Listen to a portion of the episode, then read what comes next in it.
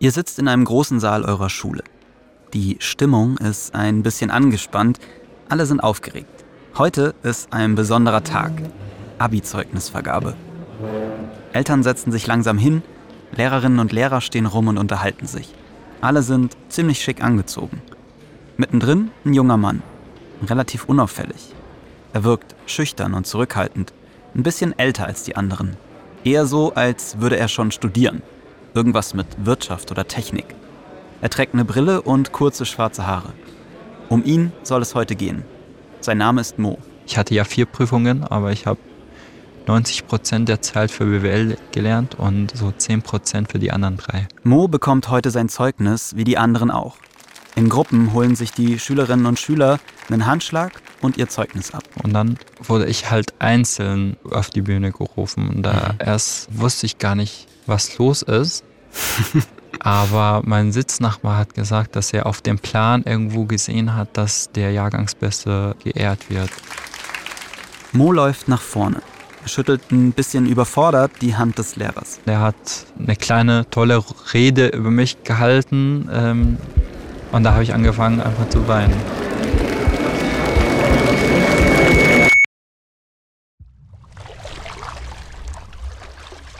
Acht Jahre vorher. Ein 17-Jähriger sitzt auf der Kante eines Schlauchboots im Mittelmeer. Dabei hat er ein bisschen Geld, seinen besten Freund und die Hoffnung auf ein besseres Leben in Europa. Auch das ist Mo.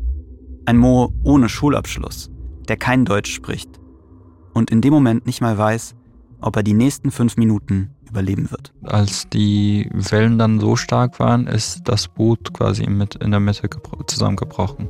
Das Einzige, was ich mir dabei gedacht habe, ja, okay, ähm, das war es halt. Hey, ich bin Frank und heute geht es um eine Geschichte, die mich sehr beeindruckt hat. Mo hat schon mal in einer meiner Call-In-Sendungen angerufen und von seiner härtesten Entscheidung erzählt. Alleine mit 17 nach Europa zu fliehen für seinen großen Traum, einen Schulabschluss. In dieser Geschichte geht es um Angst, um Zweifel und Sorgen. Aber vor allem geht es auch um Hoffnung.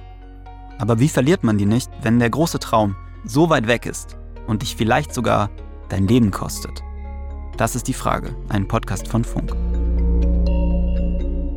Mo, du bist mit 17 nach Europa geflohen. Würdest du heute die Entscheidung wieder treffen, hierher zu kommen?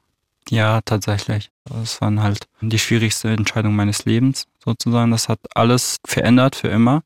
Und ähm, ja, nach all den Jahren kann ich nur sagen, dass das auf jeden Fall die richtige Entscheidung war. Es ist Sommer 2015. Mo geht durch die Straßen von Izmir in der Türkei und trifft einen Schleuser. Mo kommt aus Syrien und will nur eins. Weg von dort. Weg aus der Türkei. Los nach Europa. Und dafür riskiert er viel. Ob er ankommt, das weiß er zu dem Zeitpunkt noch nicht. Aber er weiß, er muss es versuchen. Deswegen geben Mo und sein bester Kumpel dem Mann Geld und er nimmt sie mit.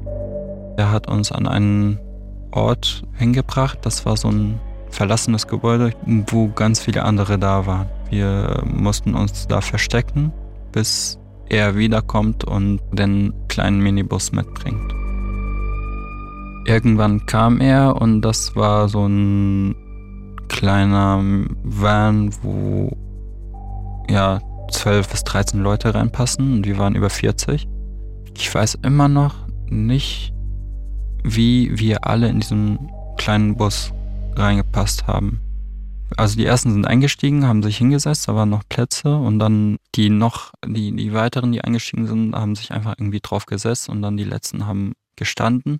Und am Ende, äh, als er die Tür, dann diese Schiebetür zugemacht hat, die ging nicht zu. Das hat, der hat dann irgendwie mit der einen Hand die Menschen so reingeschubst und mit der anderen Hand die Tür zugemacht. Mhm. Ja, kannst du dir vorstellen, wie es dann in dem Bus war. Und ich stand da, ich hatte nur so einen kleinen Platz für meinen Fuß und der andere Fuß habe ich so auf den anderen gelegt, weil es da auf dem Boden gar kein Platz war. Mhm. Ich habe mich so mit der Hand an die an das Fenster gestützt und dann ist der Bus gefahren. Wir waren sehr, sehr lange unterwegs und wir wussten erstmal gar nicht wohin. Also ich glaube, so von dem Punkt, wo wir waren, an dem Punkt, wo wir hin wollten, hätte es irgendwie 30, 40 Minuten gedauert. Mhm. Und wir waren mindestens acht Stunden unterwegs, weil Aha. das halt so ein, ein Riesenumweg war. Mhm. Aber die wollen ja auch nicht gefangen werden. Und je länger die Fahrt gedauert hat, desto unruhiger waren die Passanten. Wir haben mit dem Fahrer gesprochen, der hat uns dann gar nicht geantwortet, der ist einfach nur weitergefahren. Und der ist extrem schnell gefahren mit so vielen Menschen in einem Bus, der dafür gar nicht geeignet ist. Der Bus hat bei jeder Kurve so gewackelt, dass ich das Gefühl hatte, das fällt gleich um. Mhm. Das war ja auch völlig überladen. Das war richtig überladen und er ist weitergefahren, bis wir dann am Meer angekommen sind. Als wir angekommen sind, ist er auch ausgestiegen, hat uns auch alle aus dem Bus rausgeschubst, so richtig schnell und ist verschwunden. Wir hatten noch, ich weiß nicht genau, wie die heißen, diese Schutzjacken, die, Rettungswesten. die Re Rettungswesten. Und ähm, saßen da und haben gewartet und gewartet und gewartet. Ich saß da so wie- richtig am Rand. Einige sind eingeschlafen, waren Mhm. alle richtig erschöpft. Und dann äh, habe ich eine Person kommen sehen, die auch eine Taschenlampe in der Hand hatte. Aber das war die Polizei. Moos erster Versuch, das Mittelmeer zu überqueren, der ist schiefgegangen. Die Polizei hat sie gefunden und stoppt die Gruppe. In dem Moment habe ich auch zum ersten Mal angefangen zu weinen. Nicht, weil ich Angst hatte oder so, aber einfach so aus Frust und Erschöpfung und alles zusammen. Also das waren erst die paar Stunden an diesem Ort und dann die Autofahrt, die richtig anstrengend war. Und am Ende war es auch wieder, dass wir das doch nicht geschafft haben. Er sitzt immer noch in Izmir, weit weg von da, wo er eigentlich hin will. War für dich klar, es gibt auf jeden Fall noch einen weiteren Versuch. Du willst es auf jeden Fall schaffen. Also von den Leuten, die da in diesem kleinen Bus waren, weiß ich auf jeden Fall, dass es sehr viel gab, die es dann nicht mehr wollten. Ich habe meinen Kumpel wieder gefragt, wie er das sieht und wir weitermachen. Ich habe auch gesagt, dass ich auf jeden Fall weitermachen möchte. Versuch 2 startet schon am nächsten Tag. Und der wird noch gefährlicher. Aber wie ist Mo überhaupt in die Situation gekommen? Ich habe mich schon gefragt, was bringt einen dazu, sein Leben so aufs Spiel zu setzen? Und das, wenn man gerade erst 17 ist. Ich habe mit Mo über seine Kindheit in Syrien gesprochen. Ich habe so unser Stadtviertel eigentlich geliebt. Ich weiß nicht warum, das war nichts Besonderes daran.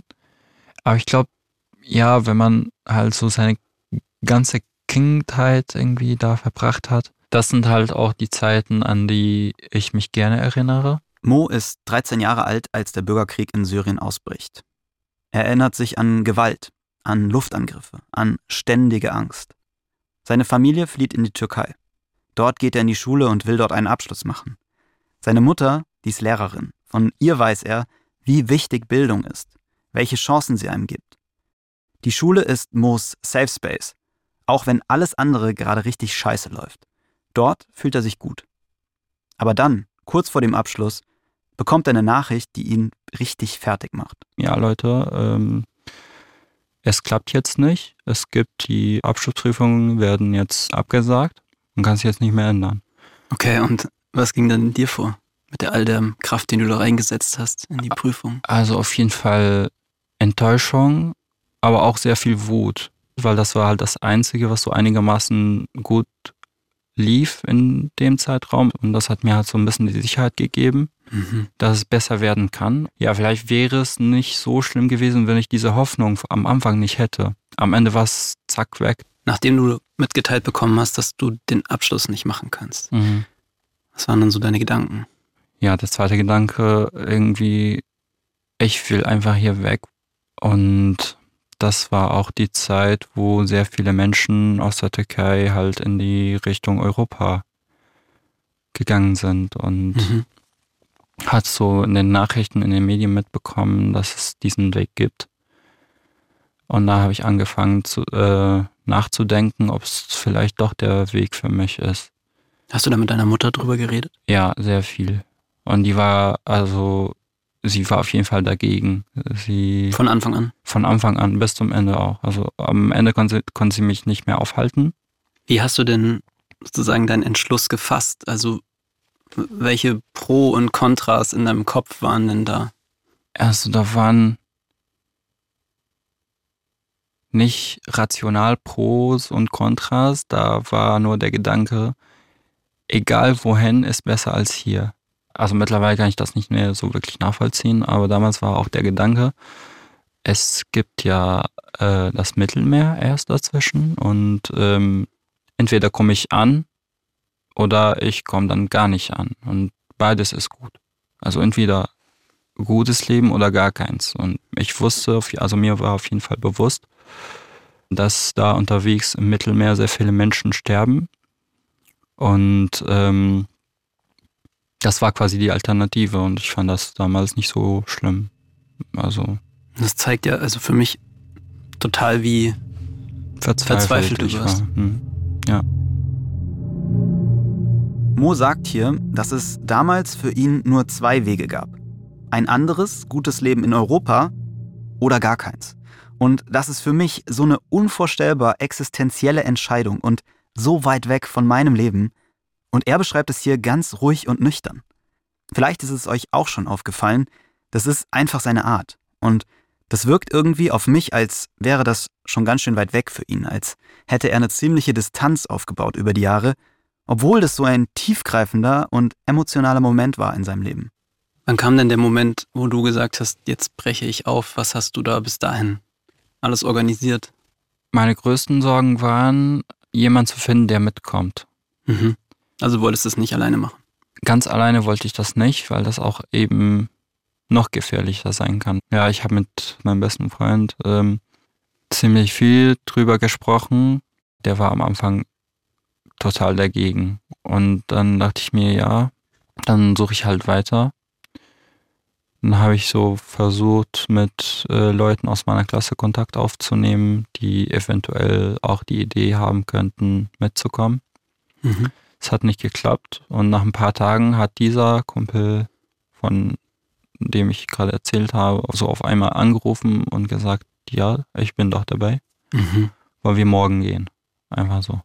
Und am nächsten Tag äh, haben wir äh, mit der Reise angefangen. Und wie war der Abschied von deiner Mutter? Also wir haben darüber ja schon mal in einer Mhm. Podcast-Folge gesprochen, wo du hast angerufen hast in einer Call-In-Sendung. Und ich erinnere mich noch, dass es mich auf jeden Fall total gerührt hat, als du davon erzählt hast, weil ich mir vorgestellt habe, wie schwierig dieser Abschied sein muss. Gerade auch, weil du sagst, ne, dir war das Risiko bewusst, Mhm. dass du vielleicht diese Fahrt gar nicht überlebst. Genau. Und deiner Mutter sicher auch. Also, ich glaube, das war auch das Schwierigste an allem, was passiert ist. Also dieser Moment, wo es mir auch wirklich bewusst war, jetzt gehe ich weg, weil bis zu dem Moment war alles so, ja, Vorbereitung, ob das klappt, ob ich wirklich hingehe. Und dann war es halt auf einmal real. Vor der Wohnungstür habe ich sie umarmt und ähm, sie hat angefangen zu weinen. Ich konnte da nicht weinen. Und ich konnte sie auch erstmal gar nicht mehr loslassen. Weißt du noch, was du deiner Mutter gesagt hast zum Schluss? Ich habe ihr auf jeden Fall gesagt, dass es nicht la- lange dauern wird, bis wir uns wiedersehen, dass es eh nur ein paar Monate sind und dass es halt zum Besseren ist. Dieser Abschied war halt noch schwieriger, als ich dachte. Ich meine, du warst 17. Genau. Da war das Rationale auf einmal ein bisschen weg und dann war das Emotionale ein bisschen da und äh, ja, da war mehr das Gefühl, dass ich lieber da bleibe. Mhm. Dann bin ich weggegangen und da musste ich halt zu Fuß zum äh, Busbahnhof gehen. Ich habe halt auf der ganzen Strecke so fünf bis zehn Minuten die ganze Zeit ganz laut gesagt, geh jetzt nicht zurück, geh jetzt nicht zurück, du gehst jetzt weiter, du gehst jetzt weiter.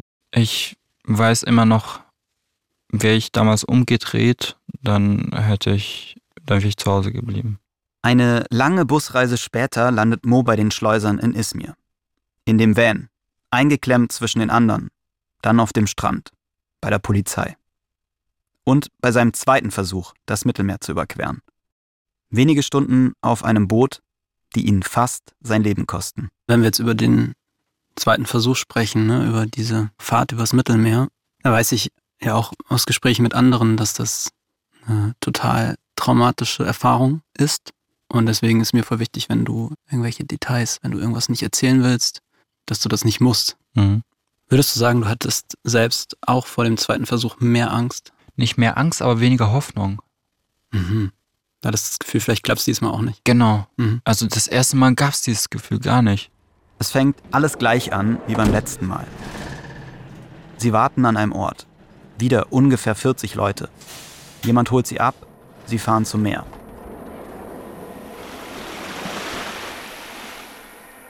Das war mitten in der Nacht. Und als wir da angekommen sind, da war schon der Schlauchboot da. Und da waren auch äh, die Schleuser, die auf uns gewartet haben. Die Mhm. waren auch äh, bewaffnet, Warum? weil es da Leute gab, die nicht einsteigen wollten.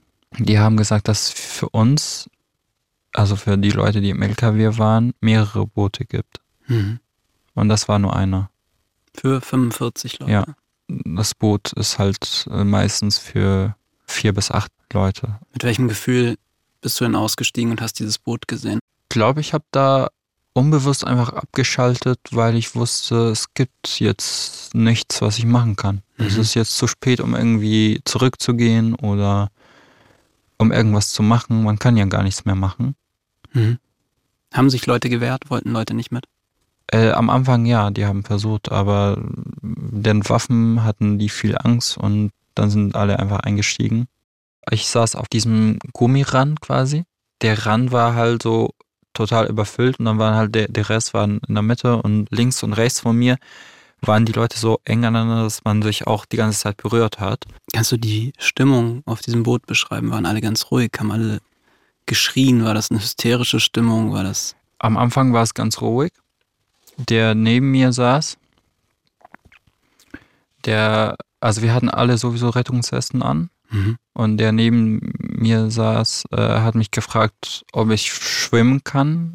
Ich habe ja gesagt. Er meinte, er kann nicht schwimmen, ob ich ihm dann helfen könnte, wenn irgendwas passiert. Und dann war ich direkt klar, wenn ich kann, ja, aber ich gehe nicht davon aus, dass, falls was passiert, dass ich selber überleben kann. Von daher würde ich jetzt nicht lügen und sagen, ja, auf jeden Fall. Das war auch die Absprache zwischen mir und meinem Kumpel und die äh, anderen. Jeder kümmert sich nur um sich. Mhm. Es, es wird nicht geholfen. Falls irgendwas ist, einfach weiterlaufen, nicht, hinter, nicht nach hinten gucken. Mhm. Das ist auch so richtig krass, wenn ich jetzt daran denke, wie ich damals gedacht habe. Aber in so einer Situation hat man halt keine andere Möglichkeit, weil man überlebt selber dann nicht mehr. Das ist irgendwie auch ganz schön Fall. hart, ne? Ja. Das ist, Es ist auch, aber man kann es auch nicht anders regeln. Auch ihm Nein zu sagen, dass ich da nicht helfen werde, falls er stirbt, das ähm, war alles andere als einfach. wusstet ihr überhaupt, wo ihr hinfahrt? Man hat so ein kleines Licht gesehen Mhm. auf der anderen Seite. Die haben gesagt, einfach nur in die Richtung, dann seid ihr in Griechenland. Und du hattest in dem Moment gar nicht so viele Gefühle, hast du gesagt? Nee. Kam irgendwann Angst? Irgendwann, als, mir, als wir so mitten im Meer waren, also da konnte man halt nicht sehen, wo man hergekommen ist und da man, konnte man nicht mehr sehen, wo man hin möchte. Man hat nur dieses kleine Licht am Ende gesehen. Und an diesem Moment haben wir gesehen, dass ein äh, riesengroßer Schiff in unsere Richtung kommt. Das war ein. Güterschiff oder so, glaube ich. Und ihr wart null beleuchtet. Und da wurde das Meer immer unruhiger und dann waren die Wellen immer größer und das hat so richtig gewackelt und dann hat es angefangen, äh, dass die Leute auch unruhig wurden. Die haben angefangen zu schreien mit der Hoffnung, dass die uns hören, aber das war, glaube ich, überhaupt nicht möglich, weil wir waren so direkt am Wasser und die waren, also das Schiff war ja auch richtig hoch. Und als die Wellen dann so stark waren, ist das Boot quasi mit in der Mitte gebro- zusammengebrochen. Ein Knick drin. Ein Knick drin, so in der Mitte. Mhm. Und von diesem Knick ist auch äh, Wasser reingekommen. Also das Schlimmste, was passieren kann eigentlich. Und in dem gleichen Moment ähm, kam das Schiff auch auf uns zu quasi. Konntet ihr weiterfahren? Ja, das war das Schlimmste dann, dass der Motor ausgegangen ist. Ich weiß nur noch, dass ich das Schiff quasi nur gesehen habe, wie es auf uns zukommt. Ich sehe das alles, ich weiß, dass gerade passiert, aber irgendwie kann ich nichts fühlen. Das Einzige, was ich mir dabei gedacht habe, ja, okay, ähm, das war es halt. also irgendwie fühlt sich das nicht an wie das Ende, aber anscheinend ist es schon das Ende. Der Motor ist aus. Der hat die ganze Zeit versucht, das wieder anzumachen. Die anderen haben versucht, das Wasser aus dem Boot mit den Flaschen äh, irgendwie auszukippen. Die Stimmung war immer wieder unruhig. Die haben angefangen zu schreien, zu weinen, alles zu sagen, was die. Einige haben angefangen zu beten, ähm, weil alle, alle haben einfach gedacht, dass es schon das Ende war. Nach ein paar Versuchen hat er das geschafft, den Motor wieder zu starten. Und ich weiß nicht, ob das ein Zufall war oder ob die uns vom Schiff gesehen haben, aber die sind ein bisschen so schräg gefahren, also so ein bisschen von uns weg. Danach hat es nicht lange gedauert, bis wir dann angekommen sind in Griechenland. Wieder ein festes Land unter sich zu haben, war ein richtig schönes Gefühl, auf jeden Fall. Mhm. Wir haben uns auch alle so richtig gefreut, dass man den ersten Schritt dieser Reise schon geschafft hat. Wie habt ihr euch gefreut? Ich habe geschrien, so vor Freude. Ich habe meinen besten Freund erstmal umarmt, haben beide gesagt, ja, wir haben es geschafft. Ja, es war halt so ein glücklicher Moment nach sehr viel Leid quasi und sehr viel Enttäuschung. Noch hat Mo es nicht geschafft. Eigentlich will er nach England. Dort sieht er seine Zukunft, vor allem wegen der Sprache. Die spricht er nämlich ziemlich gut. Vor ihm liegt noch ein langer, langer Weg. Er durchquert ganze Länder. Mazedonien, Serbien, Ungarn. Immer querfällt ein, egal welches Wetter. Er schläft im Wald, marschiert ewig lang. Manchmal fahren sie Auto, lassen sich mitnehmen von anderen, die dafür Geld kassieren. Zwölf, dreizehn Tage lang, ohne Pause.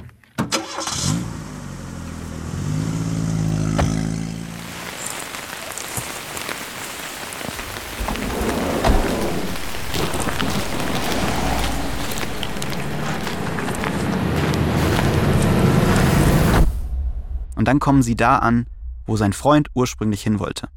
Nach Deutschland. Also meine ersten Erinnerungen waren auf jeden Fall, dass wir äh, die Autos Kennzeichen gesehen haben und wir haben äh, ein D gesehen. Wir wussten alle nicht, wofür D steht. Woher soll man das auch wissen? Auf Englisch heißt es Germany, auf Arabisch Almania und Mhm. ähm, dann haben wir uns gefragt, wo wir sind. Wie habt ihr es rausgefunden? Wir haben an einer Tankstelle gefragt, wo in welchem Land wir uns befinden, auf Englisch. Das fand äh, die Kassiererin damals sehr komisch. Ich wollte gerade sagen, es ist wahrscheinlich eine seltsame sie Frage hatte, für sie hatte jemanden. auch ein bisschen Angst, aber anscheinend dachte sie, dass wir betrunken sind oder so, keine Mhm. Ahnung. Aber auf jeden Fall hat sie gesagt Germany und dann äh, wussten wir, dass wir in Deutschland sind. Da waren auch erst die Gedanken zum ersten Mal, dass ich doch in Deutschland bleibe, Warum? weil es mir so schlecht ging kö- körperlich. Ich konnte gar nicht mehr. Mo, sein bester Freund plus sein älterer Bruder schlagen sich durch. Bis zu einer Flüchtlingsunterkunft. Und dort beantragen sie Asyl. Der Weg ist vorbei. Früher als Mo sich das vorgestellt hat, aber bis nach England schafft er es einfach nicht mehr. Er hat keine Kraft mehr. Kann jetzt sein neues Leben losgehen? Am nächsten Morgen dann der Schock für Mo. Weil er noch minderjährig ist, wird er von seinem besten Freund getrennt, der schon über 18 ist. Mo bleibt da, wo er angekommen ist, in Deggendorf. Der Kumpel und sein Bruder kommen nach Düsseldorf. Das sind fast sieben Stunden mit dem Auto. Und ich war dann zum ersten Mal ganz, ganz alleine. Also da, das war auch ganz, ganz hart. Da habe ich mich einfach auf den Boden hingesetzt, hingesetzt und habe angefangen zu weinen, weil ich gar nicht mehr wusste, was gerade passiert. Weil du so hilflos warst. Ja, damit habe ich einfach gar nicht gerechnet. Hm. Weil wir auch, seitdem ich mich entschieden habe, hier zu bleiben, haben wir die ganze Zeit so geredet, dass wir jetzt eine WG gründen, dass wir dann zusammen einen Deutschkurs besuchen wollen und dass wir dann zusammen Deutsch lernen und so. Also wir haben so ein bisschen geplant und auf einmal war alles wieder weg. Mo wird erstmal in eine Unterkunft für minderjährige Geflüchtete gesteckt. Dort gibt es nichts zu tun. Keine Schule, keine Kurse, keine Arbeit. Ganz am Anfang vom Jugendamt, da hatte ich eine Vormundin, der ich erzählt habe, dass ich dann einen Schulabschluss machen möchte und eventuell auch studieren gehe. Und sie kannte mich auch nicht. Äh, sie wusste auch nichts über mich. Sie hat nicht gefragt, was ich vorher gemacht habe oder was ich kann. Oder sie hat einfach nur von sich aus so gesagt, dass ich das nicht schaffen kann, weil das Schulsystem in Deutschland sehr schwierig ist und das kann ich nicht hinbekommen. Sowas braucht man eigentlich nicht zu hören, wenn man ein Ziel vor Augen hat und das zieht einen einfach nur runter und äh, ich bin manchmal wirklich froh, dass ich auf sowas gar nicht hinhöre. Mhm. Du hast dich nicht entmutigen lassen? Nee, weil ich denke, ich bin der Einzige, der weiß, was ich kann. Und wenn ich denke, dass ich das schaffe, dann schaffe ich das auch. Er versucht, was Sinnvolles mit seiner Zeit anzufangen. Etwas, das ihn weiterbringt, vielleicht auch näher an den Schulabschluss. Für den ist er ja überhaupt erst aufgebrochen. Ich habe da angefangen, Deutsch zu lernen. Wie? Mit YouTube. Kannst du mal sagen, wie du das gemacht hast? Also die anderen haben alle gewartet, die haben gesagt, ja, irgendwann gibt es ja Kurse oder werden wir in der Schule angemeldet. Aber ich dachte mir, es gibt WLAN, ich habe ein Handy. Mhm. Und ähm, es gibt auch auf YouTube genügend Videos, wo man halt jede beliebige Sprache lernen kann. Mhm. Und damit habe ich halt angefangen. Habe angefangen, mir Videos anzuschauen, das aufzuschreiben, was ich da im Video sehe. Mhm. Es waren also Sprachlernvideos. Genau. Jeden Tag habe ich mich hingesetzt, mir überlegt, zehn Wörter, die ich gebrauchen könnte, aufgeschrieben, Karteikarten und jeden Tag zehn Wörter gelernt. Mhm. Du hast ja so einen eigenen Lehrplan eigentlich gemacht. Mhm. Während die anderen Fußball gespielt haben. Ja, keine Ahnung, am Serien Handy. geschaut haben, mhm. Videos. Also total bemerkenswert, dass du nicht auch einfach gesagt hast, so, ich warte jetzt, bis die Schule anfängt, sondern äh, ich muss jetzt sofort so schnell, wie es geht. Irgendwann geht dann doch die Schule los. Aber Mo ist überhaupt nicht happy. Er ist in einer sogenannten Integrationsklasse. Er sagt, das Niveau der Leute, das war sehr unterschiedlich. Er kann schon recht gut Deutsch, andere noch gar nicht. Manche waren wie er schon zwölf Jahre in der Schule, andere sind noch nie zur Schule gegangen. Er steckt fest. Es gibt gute Momente in der Zeit. Er hat Leute, mit denen er gut klarkommt, er kann die Sprache, er ist in Sicherheit. Aber immer wieder gibt es Rückschläge. Am schlimmsten für ihn ist, dass es nicht klappt, seine Mutter nach Deutschland zu holen. Sein Antrag auf Asyl wird erst einen Monat nach seinem 18. Geburtstag genehmigt. Und damit genau einen Monat zu spät für einen Familiennachzug. Mo ist völlig verzweifelt. Er hatte seiner Mutter doch versprochen, dass sie sich bald wiedersehen. Aus den wenigen Monaten werden Jahre. Ich habe sie auf jeden Fall vermisst. Und der Gedanke, mein Gedanke, dass ich äh, mich mit der Zeit dran gewöhne oder so, war tatsächlich falsch. Das mhm. ist immer mehr geworden. Also mit 18 habe ich noch zu Hause gewohnt, habe es gerade so geschafft, mir was eigenes zu kochen oder die Wäsche zu waschen. Aber ich war noch weit davon entfernt, alles in meinem Leben selbst zu regeln. Bei Mo war das anders. Er war auf sich gestellt, in einem fremden Land. Er fängt eine Ausbildung an, aber so richtig ist die nichts für ihn. Er will eigentlich viel lieber was mit Sprachen machen. Und äh, ja, dann habe ich halt ein sehr interessantes Angebot gesehen in meiner Nähe damals in Minden. Da gab es auf einem Wirtschaftsgymnasium das mhm. Angebot, dass man halt das Wirtschaftsabitur macht und gleichzeitig die Ausbildung zum Fremdsprachenkorrespondenten ah, okay. Englisch. Mhm. Und das war halt, wo ich mir gedacht habe, das ist es. Erinnerst du dich noch an deinen ersten Schultag in dem Wirtschaftsgymnasium? Wie war das? Also ich war da ziemlich vorsichtig, als äh, die Schule angefangen hat. So am ersten Tag dachte ich mir, dass es vielleicht äh, schwierig sein wird, so ein bisschen in die Klassengesellschaft einzusteigen, wenn sie sich alle Jahre lang kennen. Mhm. Ich bin auch ein bisschen älter als die anderen. Also die waren damals alle 16, 17. Ich war 22. Mhm. Da dachte ich mir auch, okay, wie kommt das denn an? Und das war halt meine erste deutsche Klasse, meine erste richtige deutsche Klasse. Da habe ich mir auch ein bisschen Gedanken gemacht, wie ich damit umgehe oder ähm, wie es dann sein wird. Aber ich dachte mir erst, dass ich einfach abwarte und gucke, wie sich das alles entwickelt. Auf jeden Fall ist mir als allererstes aufgefallen, dass die meisten davon ausgehen, dass ich zumindest in Deutschland geboren bin oder aufgewachsen bin. Deswegen hat mich keiner gefragt, aus welchem Land ich komme oder so. Und das war für mich auch neu. Ich war auch ziemlich stolz drauf, dass es nicht mehr auffällt. nee, es hat mir halt gezeigt, dass meine Sprache halt so gut ist, dass man das gar nicht mehr merkt. Und niemand hat gefragt, wo du wirklich herkommst. Genau. Ich habe Münden gesagt, ja, ja. Die waren äh, mit der Antwort zufrieden. Das, mhm. das ist für mich schon eine Leistung. Total. Ähm, Und du warst wahrscheinlich motiviert, weil du hast dein Abitur ja sozusagen. Ich war, ich war sehr, sehr motiviert. Vor allem die ersten Tage, die ersten Wochen. Ja, nach ein paar Tagen bin ich schon aufgefallen, dass ich mich ziemlich oft melde und äh, auch zum Glück das Richtige sage. Und deswegen wurde ich auch ein paar Mal angesprochen. Äh, ja, kannst du mir das und das erklären? Kannst ja. du äh, vielleicht, ähm, ja. Und ja, da, wie gesagt, also da, ich helfe, helfe auch sehr, sehr gerne. Und das waren so halt die ersten Kontaktpunkte, wo ich dann drauf aufgebaut habe, dass es äh, sich zum Glück auch ein paar Freundschaften entwickelt haben. Gewohnt hat Mo in dieser Zeit in einer Wohnung.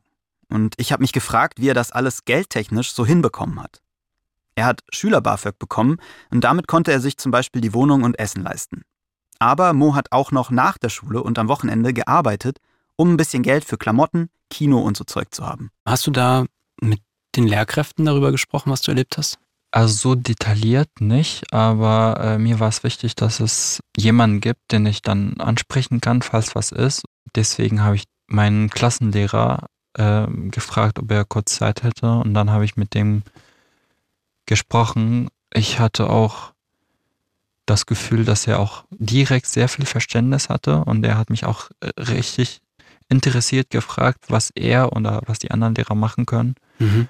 Ob ich und wenn ich irgendwas habe, dass ich das dann direkt ansprechen kann. Wir haben äh, deinen ehemaligen Klassenlehrer kontaktiert und ihn gefragt, wie deine Leistungen in der Schule so waren, wo du dich äh, schwer getan hast und wo du besonders gut warst. Okay. Mo ist zielstrebig und er wusste, dass Bildung Chancen eröffnet.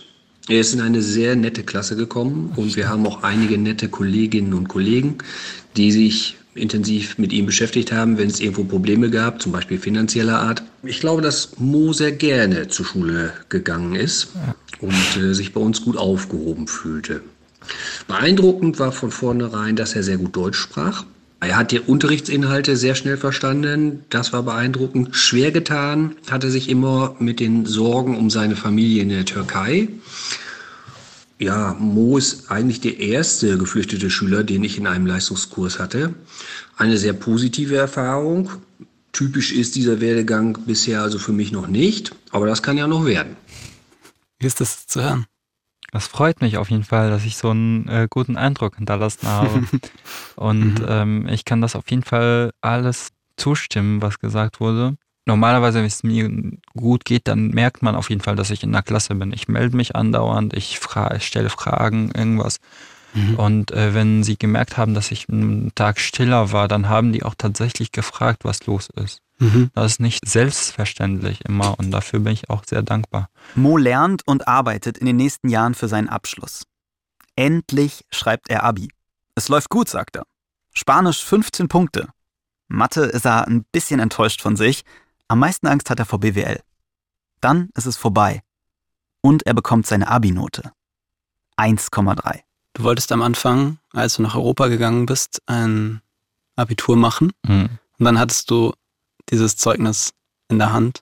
Hat es sich für dich dann in dem Moment so gelohnt? Ja, auf jeden Fall. Ich habe ja gleichzeitig die Ausbildung zum Fremdsprachenkorrespondenten absolviert. Dann wurden wir alle aufgerufen, die Fremdsprachenkorrespondenten sind. Wir haben unsere Zeugnisse bekommen, dann sind wir zurückgegangen und dann wurde ich halt einzeln auf die Bühne gerufen. Und da mhm. erst äh, wusste ich gar nicht, was los ist. Aber mein Sitznachbar hat gesagt, dass er auf dem Plan irgendwo gesehen hat, dass der Jahrgangsbeste geehrt wird. Ah. Und dann war es mir, dann war mir das klar. Dann bin ich hingegangen. ich habe halt mein Abi-Zeugnis als Einzelner äh, vor allen anderen bekommen. Mit der Ansage, das ist das beste Genau, Zeugnis. und der hat dann, ähm, das war auch ein Lehrer, der mich eigentlich nicht kannte, Mhm. aber der macht das halt mit der Ehrung und er hat eine kleine, tolle Rede über mich gehalten. Ähm, das war mir auch auf der Bühne zu viel Lob, weil ich damit einfach nicht umgehen konnte. Mhm. Ja, er hat halt äh, ganz tolle Sachen über mich erzählt und ähm, ja, ich kann manchmal halt so mit viel Lob nicht wirklich umgehen und vor allem, wenn man jetzt vor, weiß ich nicht, das waren auf jeden Fall über 150 Leute da im Publikum und ähm, und da habe ich angefangen einfach zu weinen.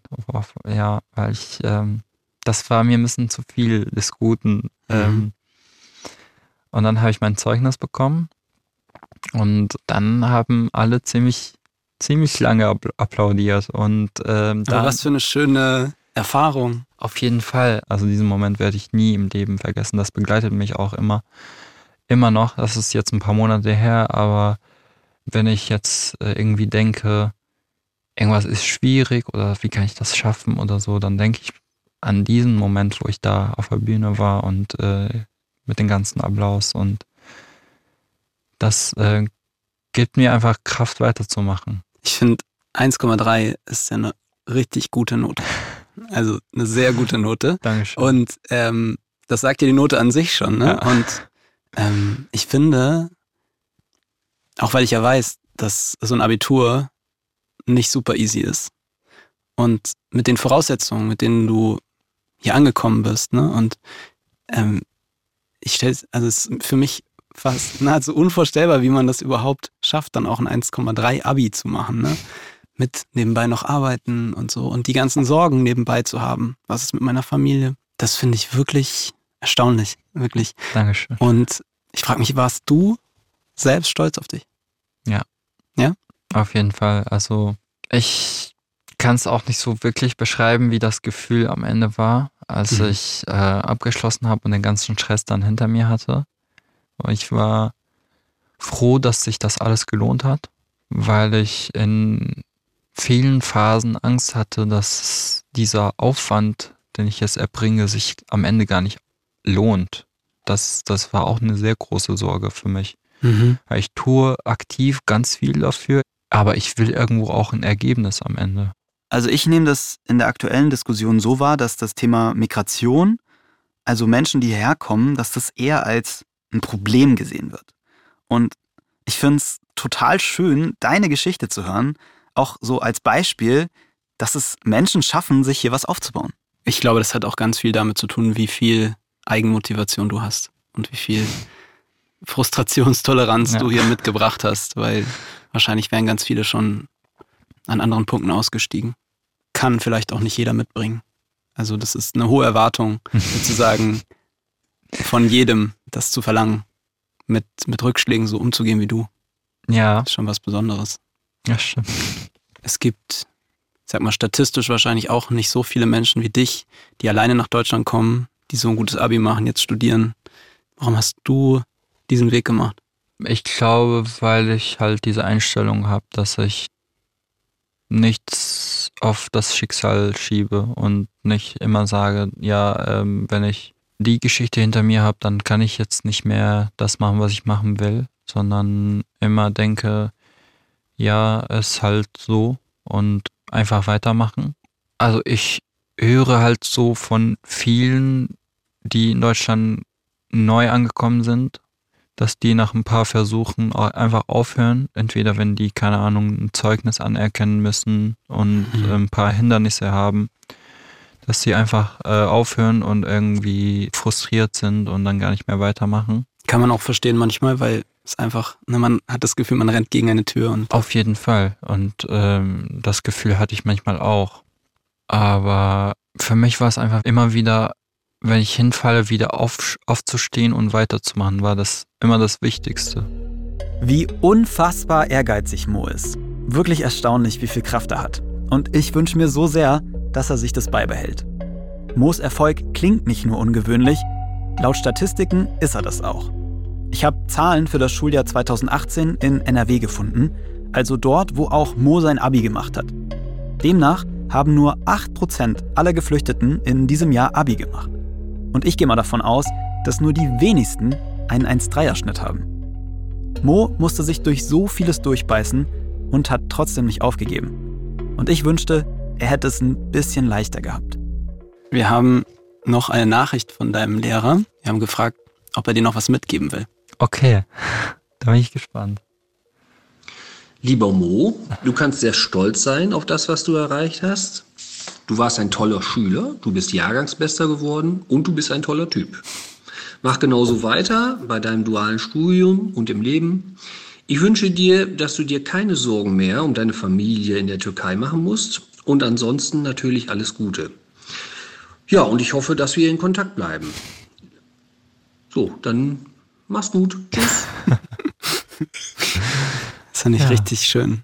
Auf jeden Fall. Ich ähm, bin auch mit ihm in Kontakt. Ja, und so sowas zu hören, gibt einem halt wirklich Kraft und Wille weiterzumachen, dass man halt noch mehr schafft. Schön, dass ihr diese Folge gehört habt.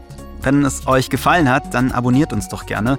Wir versuchen nämlich jede Woche ganz besondere Menschen in diesem Podcast zuzuhören. Und lasst uns auch immer gerne eine Bewertung oder einen Kommentar bei Spotify da. Da freuen wir uns immer ganz besonders.